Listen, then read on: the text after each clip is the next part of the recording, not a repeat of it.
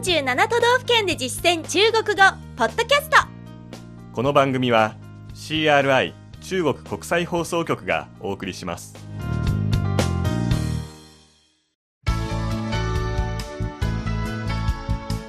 大家好。皆さんこんばんは。47都道府県で実践中国語第50課です。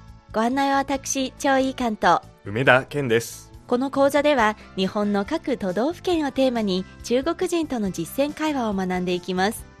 今月は兵庫県を満喫する方法を中国語で人に紹介する内容を勉強しました。今日はその総合復習です。まずは47課兵庫の基本情報です。ワンポイント知識は不是の否定を表す動詞としての使い方でした。単独では、いいえ、違いますという意味の不是ですが、その後ろに具体的に否定したい内容をつけることができます。本文では何を否定していたのでしょうか。早速振り返ってみましょう。中国語の後に日本語訳をつけます。那只小狗真可愛。あのワンちゃん本当に可愛い。你喜欢動物吗？動物が好きですか？特別喜欢。とっても好きです那有機会去白冠之鄉公園看看吧。では機会があればコウノトリの里公園へ行ってみてください在哪里？どこにありますか？在淡馬地區。不是很遠。田島エリアですそんなに遠くありませんよ兵庫縣一共有幾個地區兵庫県にはいくつのエリアがあるんですか？七個。每個地區都很有特色。7つです一つ一つのエリアに特色がありますよ続く第48課は、原来の副詞としての使い方でした。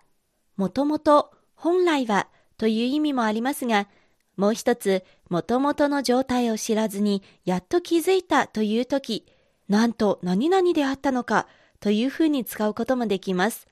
本文では張さんがあるものを見て何かに気づいた時にこれがかのほにゃららかというふうに使っていました確認してみましょ这个牛肉上为什么有小花标志？うこの牛肉にはどうしてお花の印があるんですか？这是兵库县的县花，野鹿菊。このお花は兵庫県の県花野地菊です被认定为神户牛的牛肉上才会有这个标志。神戸牛と認定された牛肉にだけこの印がついています原来这就是神户牛。これがかの神戸牛なんですね还有什么地方美食？他にはどんな地元の美食がありますか？松叶蟹、松茸、黑大豆。松葉ガニに松茸黒大豆还有贪五香酿的酒。それから灘五号で醸造されたお酒你慢慢享受吧。ゆっくり楽しんでください第49課では兵庫の観光スポットを紹介しました。ワンポイント知識は、対何々らという組み合わせの使い方でした。それは極めて何々だ。素晴らしく何々だという簡単や賛美の気持ちを表す場合によく使われます。また、対の後ろに否定の不やめなどをつければ強い否定の意味を表せます。本文の冒頭で登場します張さんが橋を見て思わず言った一言に使われました確認してみましょう那座桥太气派了。うあの橋立派すぎます那是明石海峡大橋あれは明石海峡大橋。是世界上最長的吊橋，世界一長い吊り橋です。可以到主塔參觀。首都へは見学しに行けます。世界第一，好厲害！世界一ってすごいですね。兵庫縣有好幾個世界和日本第一。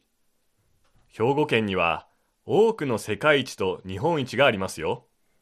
我們先去看寶冢的演出，まずは宝塚の公演を見に行きましょう。回頭仔細給你介紹。その後で詳しく紹介しますね。以上が47都道府県で実践中国語、兵庫編で学んだ内容でした。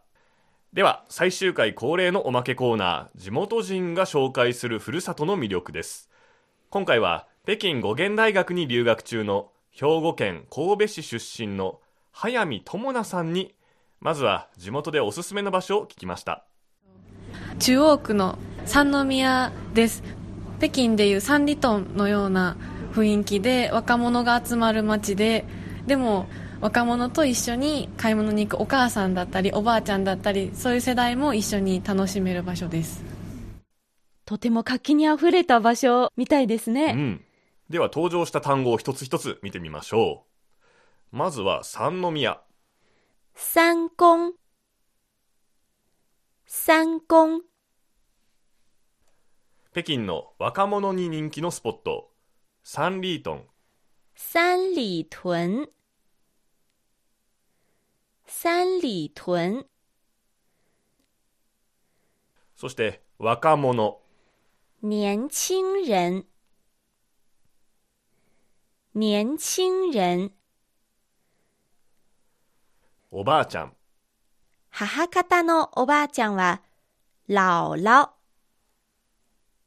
姥姥。父方のおばあちゃんは、奶奶、奶奶と言います。お食事どころやショッピング、そしてゲームセンターなどなど、いっぺんに楽しめる場所だそうですね。うん。その中でも、早見さん一押しの食べ物はこちらです。と私が一番好きなのは明石焼きでたこ焼きみたいな感じなんですけどもっと卵が多くてでスープにつけて食べます私、たこ焼きが好きですので、ぜひこれも食べてみたいですね。あ食べたことないんですね。うん。ではこの単語も勉強してみましょうか。まずこれですね。明石焼き。明石燒，明石燒，卵、雞蛋，雞蛋，そして明石焼きをつけると言っていました。スープ、湯，湯，早見さん最後にこんな特徴を紹介してくれました。と三宮の方に行くと必ず外国の方を見かけるぐらい結構観光客が多いなと思います。うん、それだけ外国人と相性のいい土地ということでしょうね。そうですね。ではこの単語ですね。外国人、外国人，外国人，そして観光客、遊客，遊客。ちなみに先月の中華街編では、えここを取り上げましたよね。南京町。兵庫の中華街ですね。うん。南京町。南京町。この南京町には中国人観光客が多く、そして海辺の方には欧米からのお客さんが多いそうですね。え皆さんもぜひ遊びに行ってお気に入りの場所を見つけてみてください。今日の授業はここまでです。次回からは新しい内容に入ります。埼玉県の魅力をご紹介していきます。どうぞお楽しみに。ここまでのご案内は私超いい関東梅田健でした。それではシャツジェン。再ン CRI 中国国際放送局の語学番組をお聞きいただきありがとうございます。レッスンの本文やポイントは CRI のホームページでご覧いただけます。詳しくは「CRI 日本語で検索してください。また、CRI の日本語放送は Facebook と Twitter でも情報を発信しています。最新ニュースや中国の豆知識、かわいいパンダの写真まで内容盛りだくさん。